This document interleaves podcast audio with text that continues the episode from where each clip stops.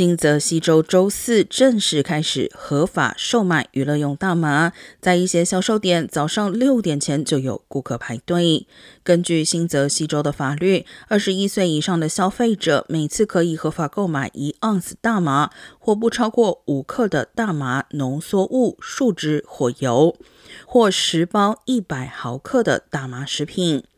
新泽西是全美十八个批准娱乐用大麻销售的州之一，而包括该州在内，全美有三十七个州已经将医用大麻合法化。纽约州官员表示，该州正在建设娱乐用大麻市场，但预计要到今年年底才能正式开始营运。邻近的宾州也已批准了医用大麻，但尚未开启娱乐用大麻合法化进程。